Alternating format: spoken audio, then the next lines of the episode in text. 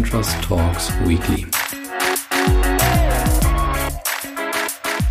Hallo liebe Hörer, willkommen zurück zu Brand Trust Talks Weekly. Ja, ich habe mal wieder die Marken-News durchforstet für euch und einige Themen gefunden, wo ich sage, darüber müsste man mal berichten und das so vielleicht ein bisschen einordnen aus Markensicht. Unter anderem geht es um eine Luxusmarke, es geht mal wieder um die Discounter, es geht viel um die Gen Generation Z und die Millennials. Ich habe Gewinner, Verlierer und auch ein Fundstück dabei. Diesmal wird es in dem Bereich sehr nachhaltig auf jeden Fall. Viel Spaß, los geht's. Erstes Thema ist das Thema oder die Marke Burberry. Ähm, die Marke Burberry kennt man ja über das sehr bekannte Muster. Man würde wahrscheinlich sagen, ja, Premium-Luxusmarke, definitiv hochpreisiges Segment. Und die waren schon 2010 einer der ersten Marken, die ihre Modenschauen damals schon per Livestream übertragen haben. Und jetzt zehn Jahre später ist man ja wieder so ein bisschen gezwungen, das zu verändern, eben aufgrund von Corona. Und da geht Burberry auch wieder den nächsten Schritt. Und zwar übertragen sie diese Woche die Vorstellung ihrer Frühjahrskollektion auf Twitch. Twitch ist den meisten übers Gaming beziehungsweise den E-Sport-Fans wahrscheinlich ein Begriff, da dort die E-Sportler oftmals eben Livestream und auch Turniere übertragen werden. Und jetzt mag man sich natürlich irgendwie fragen, ja, warum geht eine Luxusmarke eigentlich auf eine vermeintliche Gaming-Plattform? Und warum nicht ganz, ja, ich würde mal sagen, fast schon konventionell auf YouTube? Und da habe ich zwei zentrale Themen aus meiner Sicht eben äh, ermittelt. Und zwar das erste Thema ist, dass die Plattform Twitch selber auf jeden Fall mal Produktvorteile bietet. Und zwar zum Beispiel eine spezielle Chatfunktion, wo sich Fans einfach noch besser eben über den Chat unterhalten können, anders als es zum Beispiel bei YouTube der Fall ist, wenn dort eine Live-Übertragung stattfindet.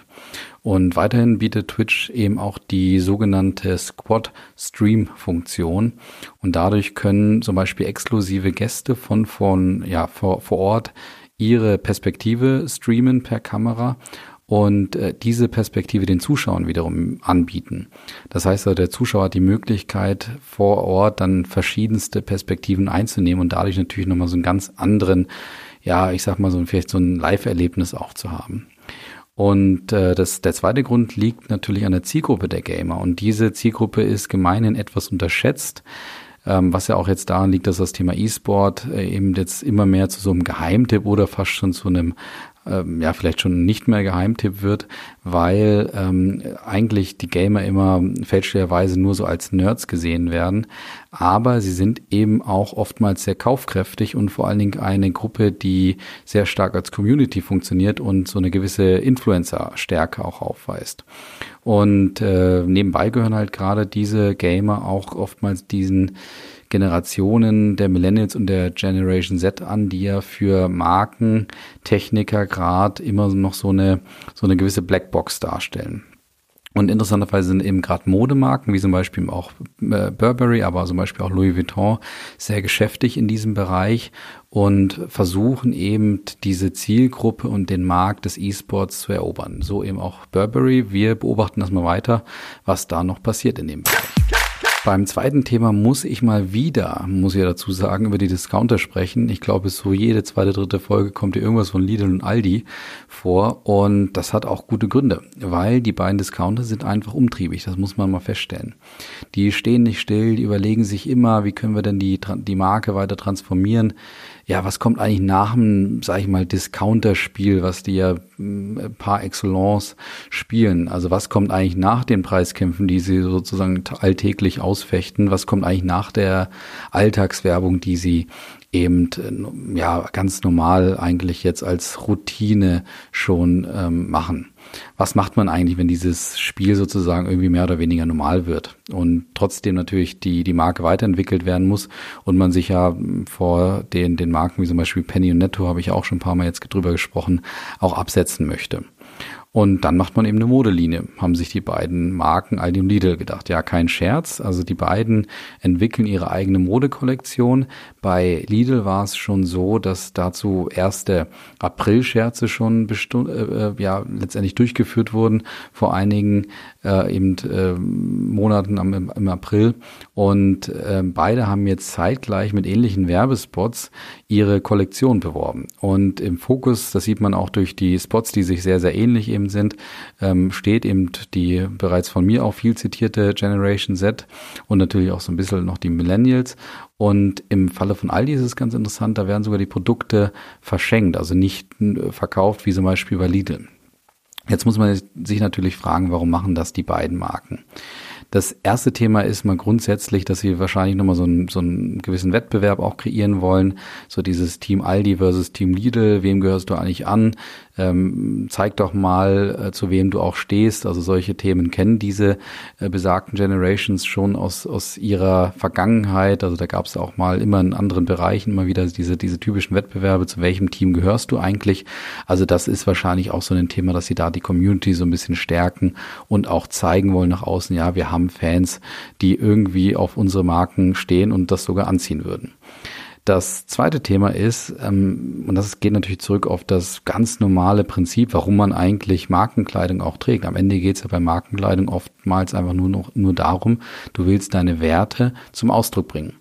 Und jetzt sagst du eigentlich, wenn du so Lidl oder Aldi Pullover oder Schuhe oder was auch immer trägst, sagst du eigentlich sofort, naja, ich bin ein bisschen smarter als du vielleicht, der Luxus kauft, der äh, Markenklamotten tragen äh, muss und kauft, die äh, unheimlich viel Geld kosten. Bei Aldi und Lidl ist das eben nicht der Fall.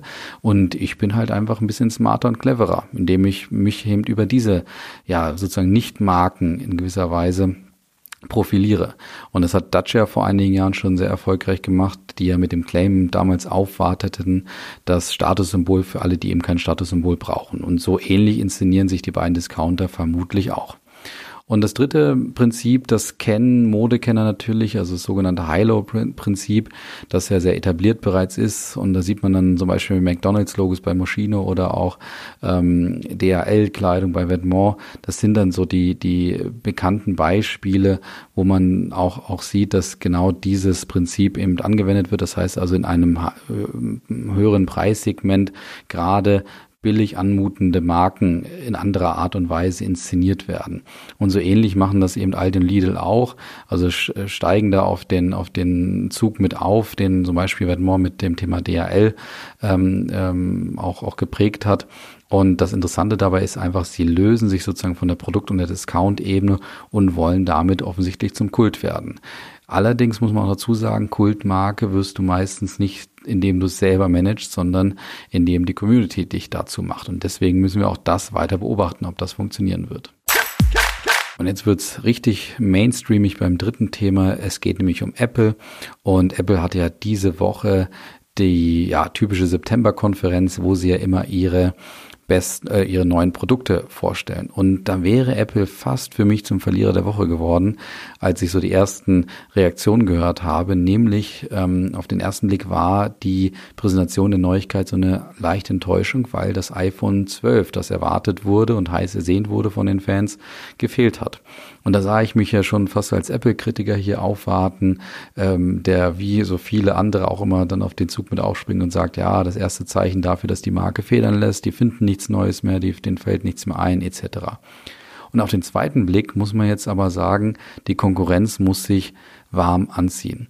Und die muss richtig ins Zittern kommen, weil, oder besser gesagt, welche Konkurrenz eigentlich? Und das ist jetzt das Entscheidende, praktisch jeder. Von Amazon über Dropbox, über Microsoft, über Spotify, vielleicht sogar bis Fitness First. Und das liegt daran, dass sie diesmal eben keine Neuerung präsentiert haben, die nur technologischer Art war. Also klar, sie haben jetzt auch wieder den A14-Prozessor verbessert und iPad verbessert und so weiter, neue Apple Watch, alles wunderbar, aber das ist etwas, was man schon gewohnt ist. Die interessante Neuerung ist eine geschäftsmodelltechnische Verbesserung und zwar bietet Apple jetzt ein Bündel-Abo an, in dem unter anderem die Musik, die, die Cloud-Services, die das Apple Video äh, Angebot und auch in den USA Apple News und der neuartige Fitnessdienst in einem Abo angeboten wird und das zu einem sehr, sehr attraktiven Preis. Und aus Markenperspektive können wir davon eben zwei Themen lernen. Das erste mal wieder, was denn Revitalisierung bedeutet, weil jedes Jahr wird ja erwartet, dass der Glanz, die Relevanz und auch so diese, ja, dass, die, dass Apple eben einer der Starbrands in den, im Segment ist. Das wird jedes Jahr eigentlich erwartet, dass das sich in dem nächsten Jahr verändert, weil man eben erwartet, sie können da und dort nichts mehr liefern. Sie können dieses, diesen Wettbewerb um das beste Produkt nicht jedes Mal wieder neu, ähm, äh, neu, neu kreieren. Und ähm, Apple schafft es dann doch jedes Jahr auf eigene Art und mit unterschiedlichsten Arten. Mal ist es dann doch etwas Technologisches, mal, mal ist es etwas Geschäftsmodelltechnisches, wie eben jetzt diese Woche, dass sie dadurch immer wieder ihre Marke neu aufsetzen, verjüngen ähm, oder wie wir es eben nennen, revitalisieren. Das ist das Erste. Das zweite Thema ist, Apple hat sich eben merklich von den Innovationen ähm, und den Produktmerkmalen gelöst. Also da geht es nicht nur mehr darum, eben den neuen Prozessor vorzustellen oder die nächste Megapixel-Kamera oder ähnliches, sondern viel gewichtiger ist eigentlich, dass sie Innovationen entlang der Knappheiten und der Wünsche der Kunden anbieten. Und das sieht man dann ganz deutlich bei diesem Abo-Bündel. Das ist eine Dienstleistung, äh, wo, wo Kostenersparnisse für den, für den Nutzer entstehen und natürlich auch ähm, Vorteile, weil er im Ökosystem bleibt. Das sehen einige auch als Nachteil, viele aber auch als Vorteil, dass er in dem Ökosystem bleiben kann. Und diese Innovation wiegen dann eben oftmals viel mehr als irgendwie eine neue äh, 12 Megapixel Kamera oder was auch immer jetzt gerade der Standard ist. Und jetzt sieht man so richtig, was Apple eigentlich aus seinen riesigen Geldreserven macht und das muss gerade die Konkurrenz wirklich zum Zittern bringen. Ja, kommen wir zum Gewinner, Verlierer und Fundstück. Gewinner ist diese Woche Lemonade. Und ähm, das haben wahrscheinlich einige auch mitbekommen. Der Getränkehersteller hat zum wiederholten Male den Mindestwert für Zucker und jetzt aufpassen in seiner Limonade unterschritten. Das heißt, sie haben zu wenig Zucker, um sich Limonade zu nennen und kriegten die Warnung vom Verbraucherschutzamt, das doch bitte nachzubessern, also theoretisch mehr Zucker zu haben. Also anscheinend gibt es eine Regel, du musst sieben Gramm Zucker auf eine gewisse Flüssigkeitsmenge eben haben und die hatten, glaube ich, nur 5,6 Gramm auf, auf diese Menge. Und dann hat das Verbraucherschutzamt eben gewarnt, es können Konsequenzen folgen, Auslistung und so weiter, ähm, weswegen sie da nachbessern müssen. Lemonade ist damit dann ganz cool umgegangen und wirbt jetzt eben mit äh, unter anderem einen ähm, einer Kampagne, dass sie sagen, amtlich unterzuckert, also das wurde praktisch amtlich ähm, bestätigt und nutzen diesen Nährboden auch gleichzeitig wiederum dafür, um der Ernährungsministerin ähm, Julia Klöckner eine Zuckerstatue zu überreichen, eben so ein bisschen als oder als Hinweis, dass in diesem Bereich gerade etwas getan werden muss, so wie es Lemonade eben offensichtlich tut, dass sie eine Limonade anbieten, die wie Limonade schmeckt, aber trotzdem weniger Zucker enthält. Und Verlierer diese Woche ist auch in, aus, aus diesem Bereich, nämlich ich habe den Verlierer mal das Verbraucherschutzamt, die Ernährungsministerin Julia Klöckner oder auch die Hamburger, Hamburger Gesundheitssenatorin Cornelia Prüfer-Storks. Also die, eine von den dreien habe ich jetzt mal als Verlierer diese Woche genannt. Das Verbraucherschutzamt, weil es sich eben lächerlich macht mit dieser äh, niedergeschriebenen Forderung, also diese auch einzufordern, weil die ganz offensichtlich veraltet und sinnlos ist. Also da kann man nur irgendwie interpretieren, dass es vielleicht der verzweifelte Versuch ist, seine Marke werbewirksam trotzdem relevant zu halten. Und man kann auch feststellen, das Markenbild ist definitiv geprägt durch diese, durch diese sinnlose Forderung an Lemonade. Die Senatorin ähm, Prüfer Storks vielleicht, weil sie sich letztes Jahr eben noch für Lemonade eingesetzt hat und auch eine Änderung des Gesetzes angeregt hat. Aber in einem Jahr hat sich da nichts getan. Klar, Corona mag sein, ist eine schöne Ausrede, aber wie gesagt, ähm, da Versprechen abgegeben und nicht gehalten. Das ist eben ein Prinzip, was für Marken normalerweise, für starke Marken eben nicht geht.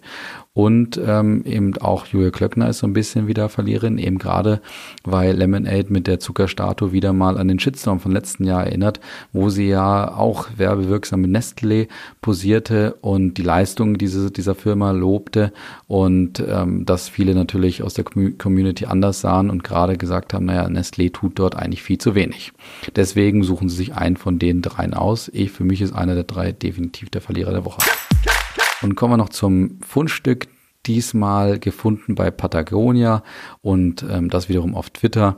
Patagonia hat ähm, an eine, einige ihrer Produkte praktisch ans Etikett hinten noch eine, eine Erweiterung gegeben und ähm, wo drauf steht, Vote the Assholes out. Ich weiß gar nicht, ob ich Assholes hier sagen darf. Jetzt habe ich es nochmal gesagt. Also ich denke, man wird es überleben und das muss man vielleicht auch mal in der Klarheit sagen. Ähm, passt natürlich wunderbar zu Patagonia, womit sie eben ihre Haltung nochmal auf spezifische Art und Weise zum Ausdruck bringen. Und welche Haltung? Natürlich, dass es um die Rettung des Planeten geht und darum, den Klimawandel zu stoppen. Und das meinen sie mit diesem Slogan auch. Es geht also nicht um, um irgendeine bestimmte Partei oder um Trump oder sonst wen, sondern grundsätzlich um alle, die Assholes, ich sage es ein drittes Mal, die eben äh, irgendwie beim Thema Klimawandel aussteigen und nicht ähm, so viel dafür tun. Da sagen sie, da sollten wir mal was dagegen tun und ähm, handeln. Und das tut, darauf weist Patagonia wunderbar mit einem kleinen Etikett an. Schaut es euch mal bei Twitter an. Wir haben den Link in den Show Notes hinterlegt. Und jetzt äh, wünsche ich euch wie jede Woche ein schönes Wochenende, Wochenende und freue mich auf nächste Woche. Bis dann, macht's gut. Ciao.